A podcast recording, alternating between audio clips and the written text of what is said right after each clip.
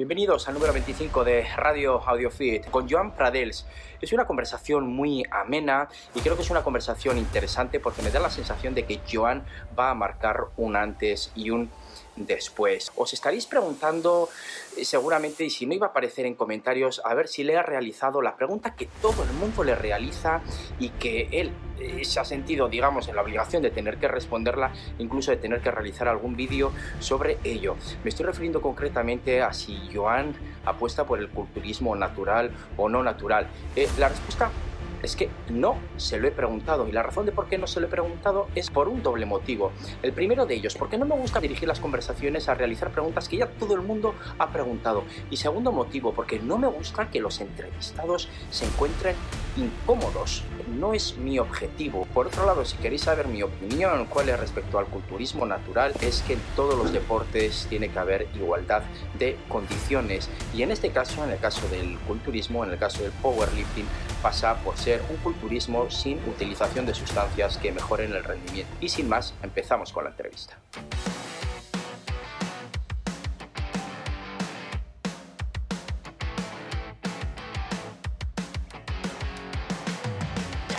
Joan Pradels, eh, muchísimas gracias por este rato de conversación. Es para mí todo un honor eh, y un placer ver a, una persona que ya con 22 años destaca, que si lo que ha realizado hasta ahora es grande o muy grande, lo que puedes realizar a partir de ahora puede ser eh, mucho más grande. Y me suele pasar con algunas personas que he hablado que en su momento cuando conversé con ellas estaban en sus inicios y luego han, destacado eh, muchísimo. Y me da la sensación, Joan, que si haces las cosas bien, eh, vas a llegar, vas a llegar alto. Muchas gracias por este rato de conversación, Joan. Te lo agradezco a ti, de verdad, y la presentación y todo, porque al final muchas veces, cuando, me has dicho eso, tío, me hace ilusión estar aquí, y cuando me has dicho eso, me viene a la cabeza gente que, pienso que quizá yo seguía desde antes y digo, hostia, mira dónde están ahora. O sea, ojalá, ojalá en algún momento llegar a eso, y yo, yo lo tengo claro que voy a seguir en, en, mis, en mi, mi línea, vamos, para, ser, para llegar, vamos. Para llegar. Te tengo que realizar esta pregunta, es la primera que me viene a la cabeza. Si queréis apoyarnos y no queréis perderos nada de contenido, darle al botón para suscribiros. Así nos vais a ayudar a que aumentemos la calidad de las entrevistas. Y sin más, seguimos con la conversación. ¿Llevas tatuado la palabra obsesive? Sí, sí. Oh, mira, de hecho, a ver. enseña, enseña. Ahí está. Ahí está, ahí está, efectivamente. Un poco raro, pero sí. Bueno, un poco raro, eh, no sabía si era cierto, era un montaje al final del vídeo que tiene una producción excelente, una, producción profesional, y, pero no me ha extrañado eh, para nada que lo tuvieras tatuado, no me ha extrañado para nada cuál es el título que aparece en ese vídeo introductorio que tienes en tu canal de YouTube. Y no me ha extrañado para nada el título porque creo que si hay una palabra que te define y por la que los demás te definen, incluida tu madre, es que Joan es una persona que cuando se le mete algo en la cabeza, es igual lo que pase por al lado, que lucha por ello y que tiene incluso una actitud obsesiva porque está focalizado, focalizado y focalizado. ¿Cómo lo ves tú, Joan? Pues, a ver, hostia, me ha hecho. nunca, me habían, nunca me habían preguntado sobre esto ni nada, así que bueno, te voy a comentar un poco lo que hay detrás de todo esto. Eso, eso fue un vídeo, ¿vale? Que yo obviamente lo de obsesivo, obsesivo, me lo, habían dicho toda la vida, ¿vale? Y soy así, o sea, es la realidad, no es, nada, no es, la marca ni nada, que al final, bueno, sí que es una marca, pero, pero no es la marca de por sí, o sea, no es por crear marca, es que surgió un poco todo.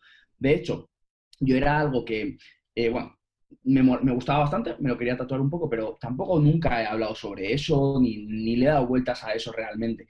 Y, y grabamos un especial 10.000 suscriptores que al final salió luego mucho más tarde para, para mi canal de YouTube. Eh, lo grabamos con Itaka Prod, que bueno, son las personas con las que he trabajado desde siempre. Es una locura, como has dicho, a nivel de... Es una producción brutal, o sea, es una producción increíble. Eh, y bueno, en el vídeo, al final, eh, quedamos un, un, día cuando ya estaba prácticamente todo acabado y me dijo, me dijo Gabriel y Alicia, me dijeron, nos falta un cierre, nos falta un cierre, nos falta un cierre potente, un cierre que digas brutal. Y Y, tío, era como que durante todo el vídeo, yo lo vi en ese día, ese día fue el primero que lo vi, ¿eh? No había visto ninguna entrevista, no había visto nada, solo que yo había grabado, pero no me dejaron ver nada. Entonces, lo vi ese día y es verdad que todo el mundo, eh, con lo de que era muy obsesivo, era muy obsesivo, lo decía todo el mundo, era, era súper curioso porque coincidía todo el mundo y no, no estaba hablado con nadie, o sea, no, ellos no, no lo forzaron ni nada, simplemente la gente fue lo que fue llegando en común y fue como, hostia. Y, y yo, pues, me gustaba eso y me lo quería tatuar. Pues pero es eso que dices, no, llevo ningún tatuaje más. Entonces es eso que dices siempre, bueno, me quiero tatuar, me quiero tatuar, pero con calma, ¿sabes? Que, me da mal rollo y, y, es el primer tatuaje. Y, y, me dijo Gabriel, tío, si te lo tatúas ya y lo cerramos y cerramos el vídeo así. Y yo me quedé así un poco y dije, guau, sí, así ya es el motivo de hacérmelo, porque me lo quería hacer ya de antes, y me lo dijo y dije, va, y cerramos así que es brutal. Y mucha gente después de eso empezó a decir, pero esto es en serio, o sea, ¿de verdad te lo has tatuado? yo, sí, sí, sí, no, es un montaje, o sea, hemos ido y me lo trató. Y de hecho estuvimos hablando para que nos dejasen grabar y todo, o sea, fue, fue muy chulo, tío. Pues el cierre, el cierre me parece espectacular, porque yo cuando lo vi dije, tengo la primera pregunta para realizarle. Tengo que saber si ha sido directamente un montaje que han hecho o en realidad se, se lo ha realizado, ¿no? También tienes, tienes que tener cuidado porque el primer tatuaje suele ser el primero de unos cuantos que vienen detrás. Totalmente. Y ahora estoy ya, estoy, quiero, quiero acabar un poco la temporada, o que pase el verano, acabar una planificación para, decir, ale, otro. Eh, si queréis recibir tres clases gratis de tres de los grandes, tres de los referentes en el área del fitness y la nutrición, os dejo aquí el link y también abajo en comentarios. A veces se comenta, vamos a cambiar un poco de tema, y a veces se comenta que las grandes debilidades de uno eh, hacen que dé un cambio en su vida o se convierten, se convierten en sus fortalezas. Y al principio de dicho documental mencionan la debilidad que tenías en los gemelos, que debido a ello empezaste a pisar el gimnasio y a partir de ahí, pues bueno, pues ya es toda historia, ¿no? Eh, mm. ¿Fueron esos tus comienzos en el gimnasio vinieron determinados por esa lesión, por esa debilidad, o ya te llamaba desde antes cuando estabas en el mundo del rugby? A ver, cuando estaba en el rugby sí que alguna vez he hecho, hice la mago como tal, y es verdad que eh, lo de los gemelos era, un problema que tenía en general con jugar rugby, que siempre yo llegaba unos 50-60 minutos jugando y empezaba a tener muchísimos problemas, eh, calambres brutales y demás, y tampoco sabía qué hacer. No sé si fue eso en concreto, no, también que me dije, cuando subí al senior, al, al, cuando te haces mayor, por así decirlo, ya cuando juegas con, con cualquier edad, la liga, yo quería jugar en el primer, en el primer equipo de mi club, o sea, a nivel, se juega a nivel. Eh, entonces también me dijeron, tío, te pones a crecer o, o, nada. Y fue un poco todo, fue un poco todo que dije, vale, pues tengo que empezar. Y empecé con eso, empecé a suplementarme, empecé a comer, me pensaba que las proteínas eso me iba a hacer ahí crecer un montón. Y, y bueno, desde ahí como justamente tuve la suerte de que era el rugby, y en el rugby, tío, es una pasada, ¿eh? este aspecto me, me, encanta. Ahora es verdad que se le empieza a dar muchísima importancia a la preparación física en todos los deportes y se está viendo la importancia que tiene, pero en el rugby desde mucho antes. O sea, desde muchísimo antes se le daba importancia a, la preparación física y demás. Y ya eh, sabían entrenar. Yo cuando entré al gimnasio, me, ellos me, me dijeron un poco cómo entrenar mis compañeros de equipo realmente y sabían cómo entrenar, o sea, entrenaban a rangos de fuerza, ejercicios básicos, todo bien hecho, eso me flipó. Era un gimnasio en el que realmente había racks, barras, mancuernas y una polea. Eso me, de verdad, ¿eh? me, emociona, me, emociona todavía hablar de esto y decir, hostia, qué bien se hacía ya entonces, que yo tenía 17 años. Vale. Has mencionado el tema de que empezar a crecer y demás. Hay otra de las frases que me llama la atención en el documental, y es que en estas etapas de volumen, eh, y lo ligo un poco a alguna frase que comenta tu ama en el propio documental, tu madre en el propio documental, ¿no? Está entrenando como un loco, eh, pero tiene problemas para subir andando a un cuarto piso. Mencionas tú también en el documental, la etapa de volumen está yendo bien, pero tiene efectos asociados, me cuesta respirar bien. La pregunta que te hago es la siguiente. Eh, un cuerpo como el que tú tienes, que se consigue con muchísimo trabajo que solo tú sabes, la posibilidad de que tenga esos, o la posibilidad o la realidad, ¿no? De que tenga esos efectos tal vez detrimentales, aunque sea de forma puntual, ¿no? El poder subir sin que te canses, una vida aparentemente normal, el que tal vez te cueste respirar un poco, ¿no te da un poco de miedo o es algo, o es algo que está muy estudiado, que es ya lo normal en estas etapas, que son eh, aspectos crónicos, que se sabe que vas a pasar por ahí y que luego van a remitir y no van a tener ninguna consecuencia. Pero tal vez a una persona le pueda llamar la, atención en primera instancia. No sé qué opinión tienes al respecto, si has hecho alguna reflexión, si es lo normal. A ver, yo pienso que a todas las personas externas a, este mundo que no lo conozcan, a decir, tío, estás tonto, como que, como que te ahogas. Me pasa muchísimo, ¿eh? o sea, la verdad, o sea, yo me canso mucho andar y eso no, no, no, me gusta, o sea, no es que no me guste, es que me cuesta, entonces no me gusta. Eso, eso viene, viene, un poco todo dado por eso.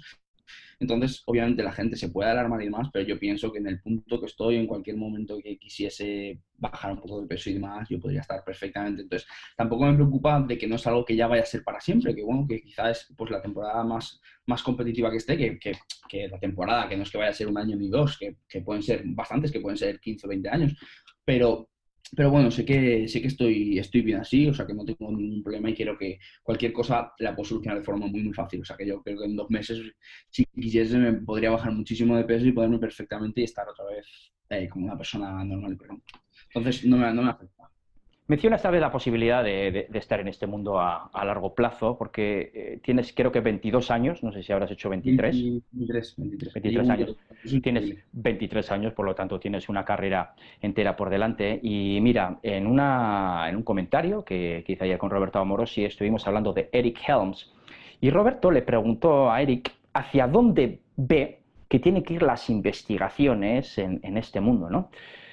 Y él comentó que hacia una parte más holística, una parte en la cual se cuide más no solo el cuerpo del atleta, sino también la cabeza del atleta. Es importante eh, no solo cuidar tu cuerpo, que a la vista está y sabemos la respuesta, sino también la cabeza para que puedas seguir jugando a largo plazo. Porque además es un problema que suelen tener muchas veces las personas obsesivas. Yo en cierta medida también soy obsesivo, ¿vale? Soy obsesivo con mis cosas y bueno, en casa me dicen que soy un cabezón, ¿vale? Y, sé que al ser un cabezón, pues muchas veces me quemo y entiendo que las otras personas también se pueden quemar a nivel mental. ¿Cómo ves tú la importancia de cuidar también la cabeza? Yo lo veo, lo veo clave. O sea, me refiero, al final, eh, esto es una carrera de fondo. Y más los deportes de este estilo, los veo totalmente una carrera de fondo. O sea, es que eh, yo ahora ya puedo decir que tengo una masa muscular mm, adecuada. Pero es que hace dos años no la tenía. Es que, es que era muy, muy, muy principiante. Entonces, esto es de verdad, es una carrera, es que es de los deportes de que más veo carrera de fondo. Ya te digo, yo dentro de 15 años sé que voy a estar explotando mucho más mi potencial que ahora. O sea, es que, voy a estar, es que lo tengo claro que voy a estar mucho más fuerte. Hay otros deportes que, en cambio, futbolista con 35 años está ya afuera. Pero es que de verdad que yo sé que, que dentro de 15 voy a estar más fuerte que ahora. Entonces, eh, lo veo eh, tan importante que no te quemes a, largo plazo, que yo, por ejemplo, este año he aprendido a gestionarlo muchísimo, muchísimo mejor. El año pasado tuve mucho más temporada de agobio en ese aspecto, que ahora que he entendido que esto va muy para largo y tengo que empezar a hacer las cosas con, con más cabeza, no agobiarme tanto. Por ejemplo, el año pasado tuve problemas con el tema de la comida, del volumen. Este año los tengo también porque no me gusta comer y de, verdad no me gusta, o sea, llevo mucho tiempo creciendo y no me gusta, pero, pero lo llevo mucho mejor, lo estoy, sabiendo, lo estoy sabiendo llevar que para mí, que no es poco para mí. Entonces, eh, lo dicho, lo veo como que con 35 quiero estar mucho más fuerte que ahora y o lo empiezo a gestionar desde ya o no llego. Joan, eh, te voy a realizar una pregunta. Dentro de esos 15 años, dentro de cuando tú tengas 35 años, que eso serían dentro de 12, con lo cual yo tendré ya 55, eh, te puedo volver a realizar una entrevista. ¿Y por qué te hago esta pregunta? Porque las posibilidades de que ahora me contestes sí van a ser mucho mayores que donde, cuando tengas 35 años, porque si haces las cosas muy bien, vas a llegar muy alto. Y entonces yo te mandaré un extracto de esta entrevista y te diré, Joan, me la debes. ¿Cuál es tu respuesta? Totalmente, te lo firmo desde ya. De acuerdo. Lo tienes, lo tienes, lo tienes. Bueno, voy a subir este vídeo, lo, voy a tener bien guardado, voy a tener copias de seguridad para volvértelo a mandar. para volvértelo a mandar. No lo dudes, no lo dudes. Dentro de, de como de 35 lo volvemos a hacer y yo encantadísimo, tío. Y con, y con mucha más, con mucha más perspectiva que ahora para ver qué ha pasado en todo este tiempo. Sí, bueno, yo, yo afortunadamente seguiré teniendo el mismo pelo que tengo ahora, ¿eh? o sea que no habré cambiado mucho a nivel de, de, alopecia, a no ser que me haya ido por ahí a hacer algún, algún trasplante y venga aún más apuesto. Vamos a hablar un poco de tus marcas, Joan. Mm. Eh, tus marcas son asombrosas. ¿No? ¿Estás en 320? ¿En peso muerto? Estoy ahora por los 320. A ver, realmente he tenido un poco el cambio de, bueno, tuve un problema con la barra y el, tema de las asociaciones. Tengo 345 y ahora con la barra rígida más rollo de lo que es IPF, lo que más se conoce en España, o sea, eh, bueno, estoy ahora con la idea de, eh, por orden, eh, acabar la... ayer, mira, lo digo aquí porque como esto va a salir entre tiempo, ayer hice 280 por 3 en sentadilla, con rodilleras y demás, o sea que muy bien. Eh, la idea es sacar 300, 280 eh, de banca quiero sacar, que está también ahí, y 320 de peso muerto, que serían 800 en total. 320 con, con barra rígida, me has dicho que con barra flexible 345. Eso es. De acuerdo, de acuerdo. Eh, eso supera el récord de España, ¿no? En tu categoría. con, con, la con, la flexible no sé cuál es el récord. O sea, en la asociación que se utiliza la flexible, no sé, el récord de España son 328. O sea, actualmente el récord de España en 105, que yo más o menos es la categoría que estaría, por ahora, no sé en un futuro, pero el récord de España son 286 en sentadilla, 190 eh, de banca, creo, o algo así. No, es que la banca la llevo más perdida, y 328 de, de peso muerto. Así que ahí estamos, ahí estamos. Está interesante la cosa. ¿Qué diferencias hay a nivel de técnica es decir, ¿dónde se pide que se tenga una técnica más depurada, una técnica más eficiente, una mejor técnica? ¿Barra rígida o barra flexible?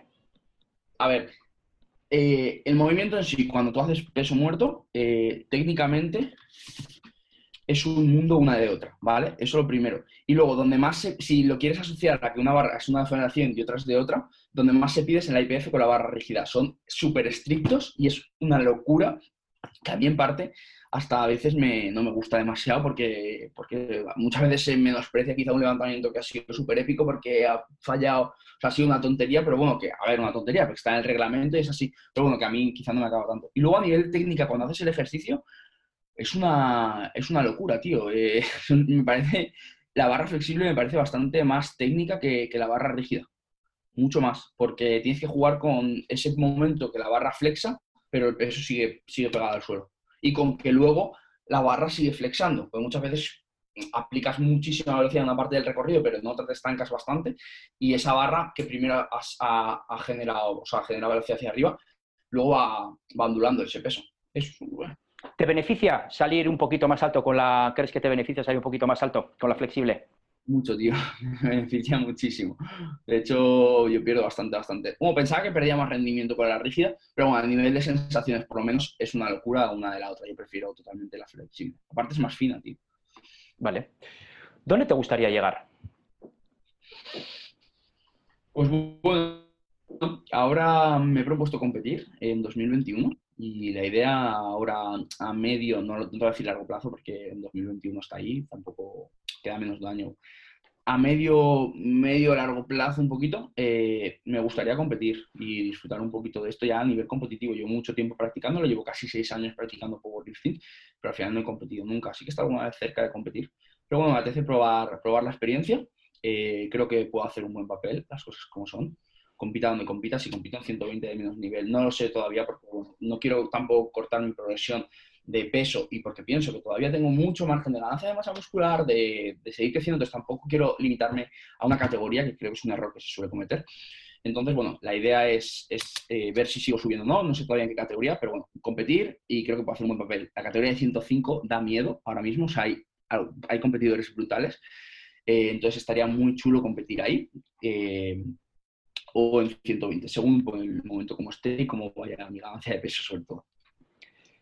Una de las cosas que me ha llamado la atención al ver tus vídeos es eh, el rendimiento que, le has sacado a tu experiencia en el extranjero, concretamente en, Estados Unidos. ¿no? ¿Cómo eres una persona que, eh, porque muchas veces cuando viajamos no, nos damos cuenta de todo lo que hemos aprendido, todo lo que nos ha aportado, hasta que ha pasado ya bastante tiempo. ¿no? En cambio, tú eh, lo tienes claro, pero te quería preguntar directamente, ¿qué has aprendido en Estados Unidos? ¿Qué te ha aportado? Tal vez aquello que no te esperabas. Y dices, yo igual fui esperando una cosa y, me encontré con otra cosa, pero, pero que me ha valido muchísimo, ¿no? ¿Qué nos puedes decir al, respecto?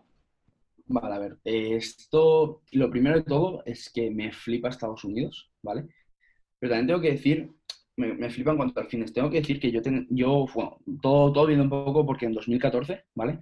Te, te pongo un poco de situación, en 2014 fui a un viaje familiar con, tenía 18 años, recién cumplidos, fui a Nueva York con mi familia, eh, y desde ahí, como que yo quería Estados Unidos, Estados Unidos, todo Estados Unidos, yo me quiero ir allí, tengo que estar allí, esto es lo perfecto. Y fue, en parte me gustó porque me abrió la mente totalmente. O sea, me, me, cambió la mente increíble ese viaje. Es el viaje de, que, de mi vida y el viaje de mi cambio, para mi gusto. Y, pero es verdad que luego me pegué una hostia de realidad un poco más adelante. Fui a vivir en Los Ángeles. Estuve viviendo en Los Ángeles y no me gustó nada, nada. Y yo me di cuenta que realmente no es tanto el Estados Unidos, es, es más el, pues, la ciudad de Nueva York que es una pasada, hay determinados sitios que son una pasada, pero quizá luego yo, por ejemplo, estuve hace nada en Ohio y, hostia, Ohio es horrible, no viviría allí nunca, ¿vale? Pero, pero de verdad pienso que, que de cara al fitness me ha cambiado la mentalidad totalmente, ¿vale? Tanto de cara al a la parte más de culturismo como a la parte más de powerlifting. A las dos cosas, el ver la realidad allí eh, me parece una locura. También algo que me, sorprendió y me gustó mucho es que, bueno, eh, hace, en septiembre estuve en el Mister Olympia y, y, hostia, me hizo para bien darme cuenta de que, bueno, me fui con Jorge Tabet, que lo conocerás también, es un amigo mío y es con el que siempre viajo y demás. Eh, me di cuenta de que, de que no somos tan malos quizá aquí de que muchas veces piensas como que lo de fuera es lo, mejor y luego yo me veía comparado con determinadas figuras del fitness súper famosas, típico estético y demás, hostia, pero si estoy más fuerte que él, ¿sabes? Y eso, también motiva en ese aspecto y también hace valorar lo que tienes aquí. Que dices, hostia, pues también somos gente que está fuerte y gente que sabemos y gente que demás. Y luego eso me, me hizo, me hizo valorarlo. Y luego de cara, de cara al powerlifting, eh, me ha hecho valorar mucho, eh, tanto como te digo lo de antes, te digo que allí pienso que no le hacen ni puto caso a cosas que aquí le prestamos una atención brutal. O sea, yo me como la cabeza muchísimo con el calentamiento, me comía sobre todo, con el calentamiento, con ahora me pongo las rodilleras, ahora el cinturón tal, allí se la suda, tío, y están más fuertes que, que, nadie. Eso sí, ahí sí que, ahí sí que te diría que en el powerlifting he visto un gran salto allí, un gran salto. Y también pienso que la gente es mucho más, se la suda mucho más todo. Aquí parece como que eh, están por un bando unos, por otro bando otros, y ahí me di cuenta de que están todos mucho más de forma conjunta y, mola mucho más. Y lo que más me ha hecho, de verdad, lo que más me ha hecho quizá crecer en redes y también como persona por ver, vivir esas experiencias es de verdad viajar allí y ver esos eventos, tío. Creo que eh, tanto Jorge como yo, bueno, hablo, hablo de él porque siempre los viajes, o salvo el último que he hecho, han sido con él, la gran mayoría. Eh, pienso que nos hemos sabido diferenciar y hemos sabido crear este nuevo fitness eh, o la nueva época del fitness la hemos sabido crear de ese modo, del modo de hacer algo muy, muy distinto, que solo te diría que una persona lo había hecho en España, que era Ernest Dift, de la primera generación, eh, que se iba como, como, un loco, se iba él solo ahí a ferias, a no sé qué, y lo veías por ahí con todo. A mí me parece un poco increíble, muchas veces lo, lo pienso ahora, ¿vale? Ahora ya con la perspectiva de las redes sociales y de todo digo, tío, ¿cómo nadie había hecho esto? Y si de verdad lo, y lo veo así, aparte nadie había hecho esto porque yo esto no lo valoro de verdad como trabajo, lo valoro como una experiencia de, Buah, estoy pudiendo irme, a ver, que yo me lo pago yo, ¿eh? o sea, que no me lo paga nadie, pero, pero bueno, que me lo pago con las redes sociales y al final esto es un círculo, ¿vale? O sea, las cosas como son. Em, digo, ¿cómo nadie había hecho esto? Y si nadie había hecho esto también es porque, obviamente irte a Los Ángeles, 12 horas de vuelo, eh, el dinero que te gastas allí y todo, la gente no está dispuesta pues, no le llama tanto la atención. Al final yo pienso que no le llama la atención porque de las redes sí de las redes sociales, en cuanto tal ya puedes hacerlo un poquito. O sea, yo de hecho las primeras veces que lo hice, yo no ganaba tanto dinero, o sea, como ahora. A ver, tanto, tampoco me gusta hablar de dinero ni nada, pero no es lo mismo lo que ganaba cuando lo empecé a hacer a, lo que hago ahora. De hecho, eh, pues de la primera vez que fuimos, eh, me acuerdo que íbamos en autobús a todos lados en Los Ángeles, que, eso es una locura, o sea, de verdad, o sea, Los Ángeles es muy grande Y esta última vez, pues ya nos alquilamos un coche y todo mucho mejor, que obviamente vas escalando, pero yo pienso que la gente no, no ha querido hacerlo, ¿sabes? Porque lo podría haber hecho. Sí, a veces igual no nos gusta salir un poco de, nuestra zona de confort y decir, me voy a meter yo la paliza de ir hasta allá con todo lo que ello supone, ¿no? Que, es un palizón, que es un palizón enorme. Eh, has empezado hace relativamente poco a meter dos sesiones diarias desde que te has construido. Aún, no lo he metido. ¿No lo has metido todavía? Bueno, pues entonces vengo aquí a llamarte la atención, vengo a llamarte la atención porque si está justificado es fenomenal, pero habías mencionado eso y digo, le tengo que preguntar, le tengo que preguntar. Lo, seguramente lo enfoque más hacia, hacia el invierno y demás. Ahora es que con, el tema del coronavirus y demás, lo nuestro es un club, eh, nos han dejado totalmente para nosotros el club de 2 a 6 y vamos de 2 a 6, me casco ahí todo el entrenamiento y me quedo, encanta, me encanta, o sea, estoy disfrutando muchísimo de esta época de entrenamiento en ese aspecto, de que tenemos el gimnasio solo para nosotros tenéis el gimnasio solo para vosotros. Sí, pues no ha pasado, tío. Yo quiero, de hecho, a veces lo pienso y digo, tío, quiero, quiero que esto sea para siempre mío y poder grabar allí, todo allí, pero, pero que sea solo mío. O sea, esto que tenemos ahora, pero, pero siempre. Te quería preguntar también, eh, uno de los grandes eh, cambios, bueno, uno de los cambios que se ha visto es que a la hora de aproximarte, las, las aproximaciones a las marcas, a esas cargas tan pesadas, estás dando pasos grandes, estás metiendo muchos kilos, no estás haciendo tantas alzadas, estás dejando más eh, espacio entre ellas. ¿Hay algún otro consejo que nos puedas dar o algo que se te pase por la cabeza que, aunque vaya contra la teoría, ¿vale? Porque hoy en día tenemos este artículo científico, este metaanálisis, esta revisión sistemática, ¿vale? Aunque vaya contra eso, ¿tienes alguna creencia personal o vivencia personal que, a ti te ayude de una forma exponencial, aunque los demás digan que, no sirve para nada o que incluso puede ser contraproducente. Pues a mí lo que, y viene un poco de la mano con el tema de aproximar, lo que más me está gustando y la tendencia que más me está gustando es que estoy muy motivado con el entrenamiento, pero no estoy prácticamente calentando, ¿vale? Solo caliento un poquito, hago un poquito de movilidad de cara, de la de, de cara al peso muerto y a la sentadilla, pero ya está, no hago nada más. O sea, la banca, llego, entro por la puerta del gimnasio y me pongo en la banca, ¿vale? Y es algo un poquito que es contra lo que se ha hablado siempre y contra la lógica, ¿no? dices, hostia, ¿cómo no vas a calentar? Eh, pues bueno, eh, estoy muy motivado con el entrenamiento, pero es verdad que yo me di cuenta que, aparte, viniendo un poco de Estados Unidos y de fijarme en lo que hacía la gente, que, no le daba nada importancia al calentamiento, a mí me llamó mucho la atención porque ya le daba mucho y a mí es algo que me quemaba mucho, me quitaba bastante tiempo y no me gustaba, o sea, no me gusta. Eh, me gusta entrar, estoy súper motivado con, con, lo que me toca y demás, y me gusta ponerme a ello. Y no estoy calentando prácticamente. Lo digo desde aquí y sé que es un poco loco decirlo porque parece que está yendo contra todo el mundo. Y no lo digo como una recomendación a que la haga todo el mundo, pero digo que puedes probarlo, puedes probarlo. A mí personalmente también, que siempre se dice a ver si te vas a lesionar o si tal, nunca, ¿eh? Nada. O sea, por ahora llevo así como cuatro o cinco meses y nada de molestias. Bueno, a veces son estas aproximaciones que parecen en primera instancia tan disruptivas, tan diferentes a los demás, las que en última instancia la gente las termina adoptando, ¿no? En, en, temas de actividad física y deporte antes se decía que había que estirar, que había que estirar, luego de repente se dijo, quietos no, que disminuye el rendimiento, que hay que hacer esto, ahora se vuelve un poco, bueno, pues que siga habiendo ahí un, debate, ¿no? Y por, eso te he realizado esta pregunta, porque muchas veces sois la gente más joven, las que venís con más ganas, la que más experimentáis, que dices, a ver, esto me está funcionando. Y yo veo una ventaja muy grande, independientemente de lo que digan esos estudios científicos. Eso es la clave, tío. Es que lo, tengo, pero clarísimo. Es decir, a mí, yo también como entrenador, me gusta, más allá de leer y demás, de informarme, probar cosas en mí mismo. Y ya luego las puedo transferir a alguien pero me gusta probar cosas en mí mismo y decir, va, voy a, voy a estar una temporada, aparte hay que estar una temporada probando algo, o sea, que no es que digas, voy a probar dos sesiones, pues me voy a tirar un tiempo haciendo esto. oye, si me va bien, ¿por qué no hacerlo, tío? Si me va bien, pues eso, adelante. Sí, porque es que además partimos que en, los artículos científicos, incluso sean análisis, metaanálisis, que digamos que son, un compendio, un estudio de los propios artículos científicos, bueno, pues se sacan conclusiones, pero se sacan conclusiones que pueden ser aplicadas a la población con la que se ha realizado el estudio y tal vez se pueda extrapolar, que muchas veces se puede extrapolar, pero que se pueda extrapolar no quiere decir que se pueda extrapolar a Joan Pradels. Dices, no, no, esto es lo que sirve.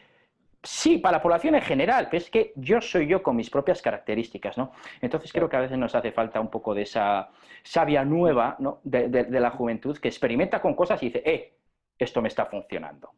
A mí me, encantaría también en parte que muchas veces, que no lo es algo negativo hacia los estudios ni nada, no lo digo como algo malo, si me parece, obviamente la ciencia, la ciencia es todo y lo que lo averigua todo, eso, eso es así, pero que muchas veces en el, tema deportivo falta entrar mucho más a que obviamente nadie se quiere hacer un estudio, yo no, yo no quiero entrar a estudio, ¿sabes? Yo no quiero entrar a que me estudien, pero es verdad que yo no puedo adoptar quizá un estudio de gente que pesa 70 kilos y hace 100 kilos de sentadilla, porque es muy, muy dispar a lo mío. Es decir, hostia, es que somos, somos humanos, somos eh, un sujeto masculino, pero hostia, es que se va mucho una cosa de la otra. Sí, eso me recuerda, bueno, un, nombre que utilizamos mucho es el, o un término, es el nombre de especificidad. Ah, es decir, que algo sea muy específico para algo. Si tú quieres adoptar una determinada rutina y quieres basarte en la ciencia, bueno, pues estudiar rutinas que se hayan puesto, que hayan mostrado ser efectivas en personas que tengan o que reúnan tus características y que sean de tu nivel. Y esa rutina que tú vas a encontrar para que sea de tu nivel no va a ser aplicable para mi nivel, que mido 1,67 y peso 62 kilos entonces te puedes imaginar cómo es mi cuerpo, ¿no? Entonces se pide mucho el tema de, hay que tener en cuenta mucho el tema de la especificidad. Muy distinto en ese aspecto y yo creo que también es algo a tener en cuenta, que muchas veces, hostia, aquí todo el mundo, por así decirlo, muchas veces se lía a poner estudios por ahí o decir, esto ha dicho esto, y dices, bueno, pero hay que mirarlo con más ojos, hay que, hay que mirarlo bien. Sí. Eh, ¿Qué otra rutina o concepto erróneo crees que pueda tal vez estar utilizando la gente o que maneje que desde tu punto de vista tal vez no sea así. Algo que digas, bueno, todo el mundo lo está haciendo también de, esta forma, pero yo creo que tal vez de esta, o se tiene una concepción, a mí, una concepción X.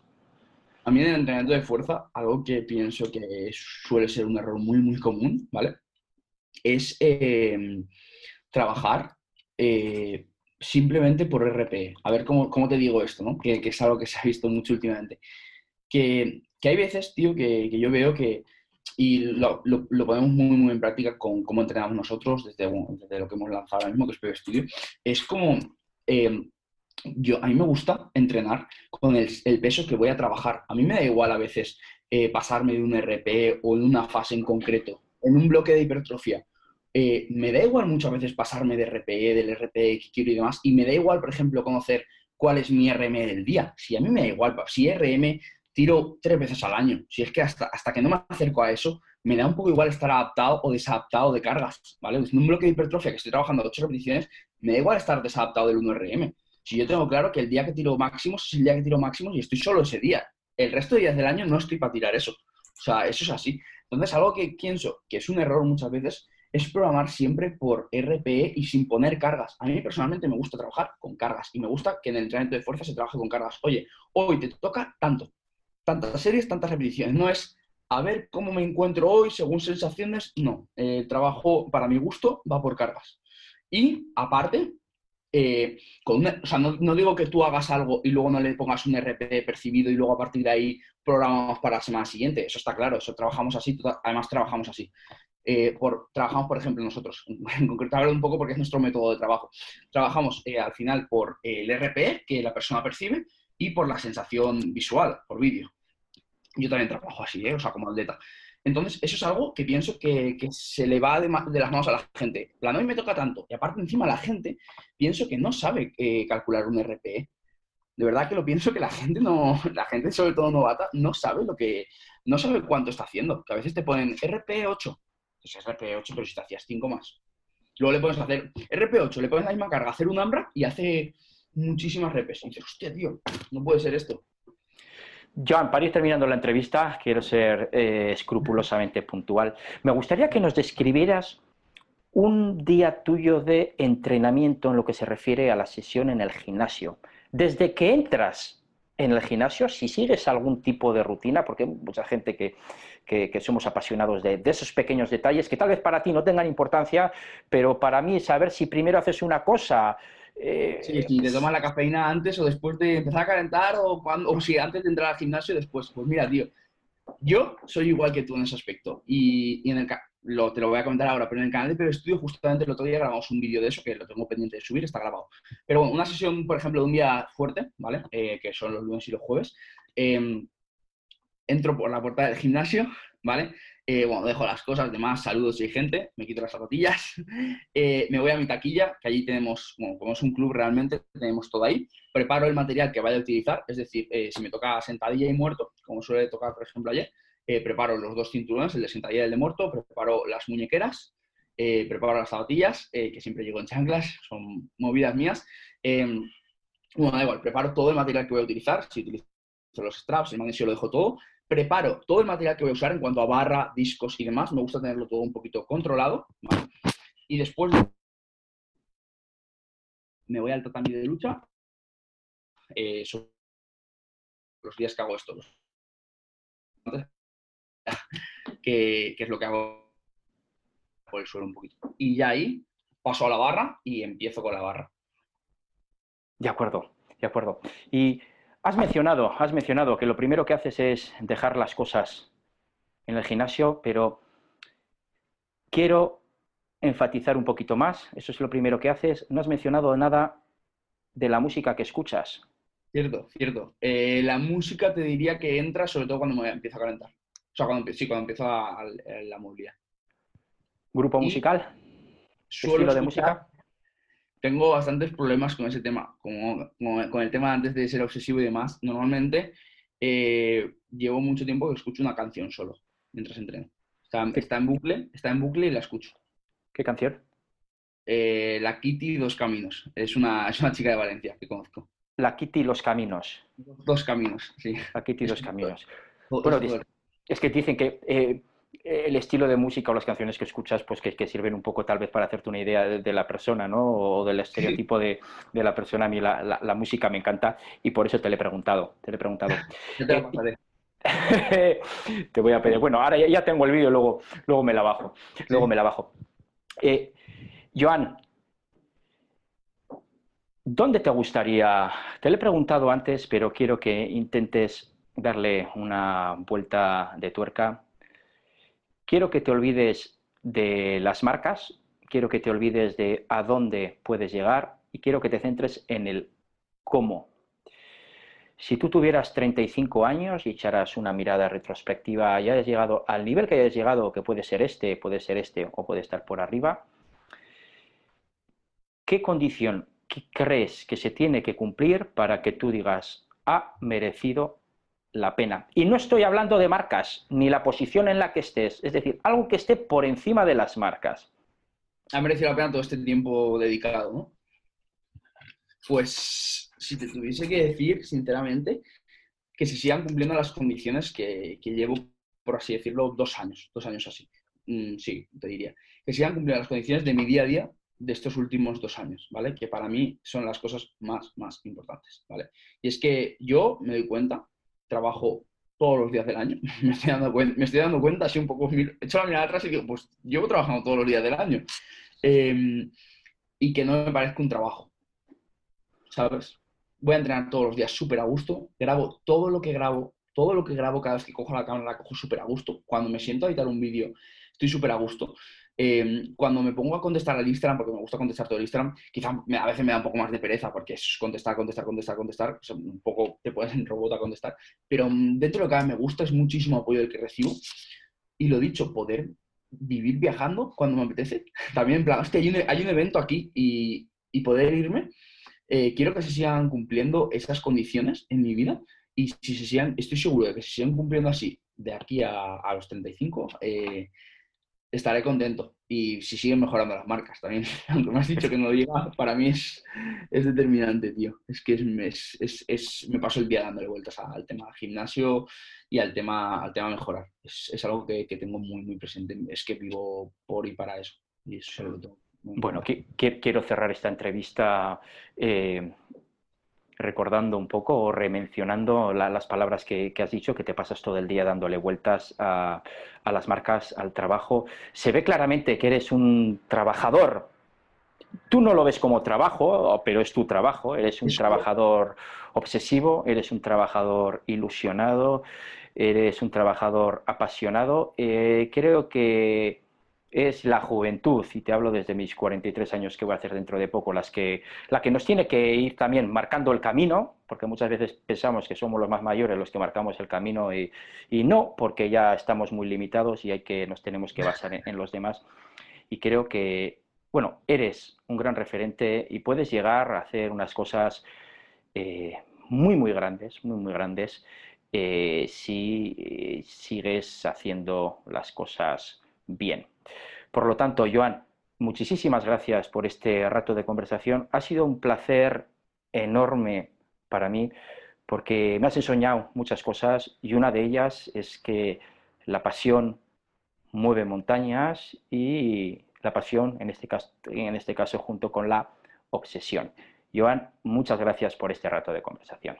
Muchísimas gracias a ti, tío. He estado súper a gusto y sobre todo por estas últimas palabras. Te lo digo de verdad que, muy, muy contento de, haber hecho esto. Espero que os haya gustado la conversación. Si queréis ver más vídeos sobre esta temática, podéis pulsar aquí. Y si queréis suscribiros a este canal, aquí. Y los comentarios abajo.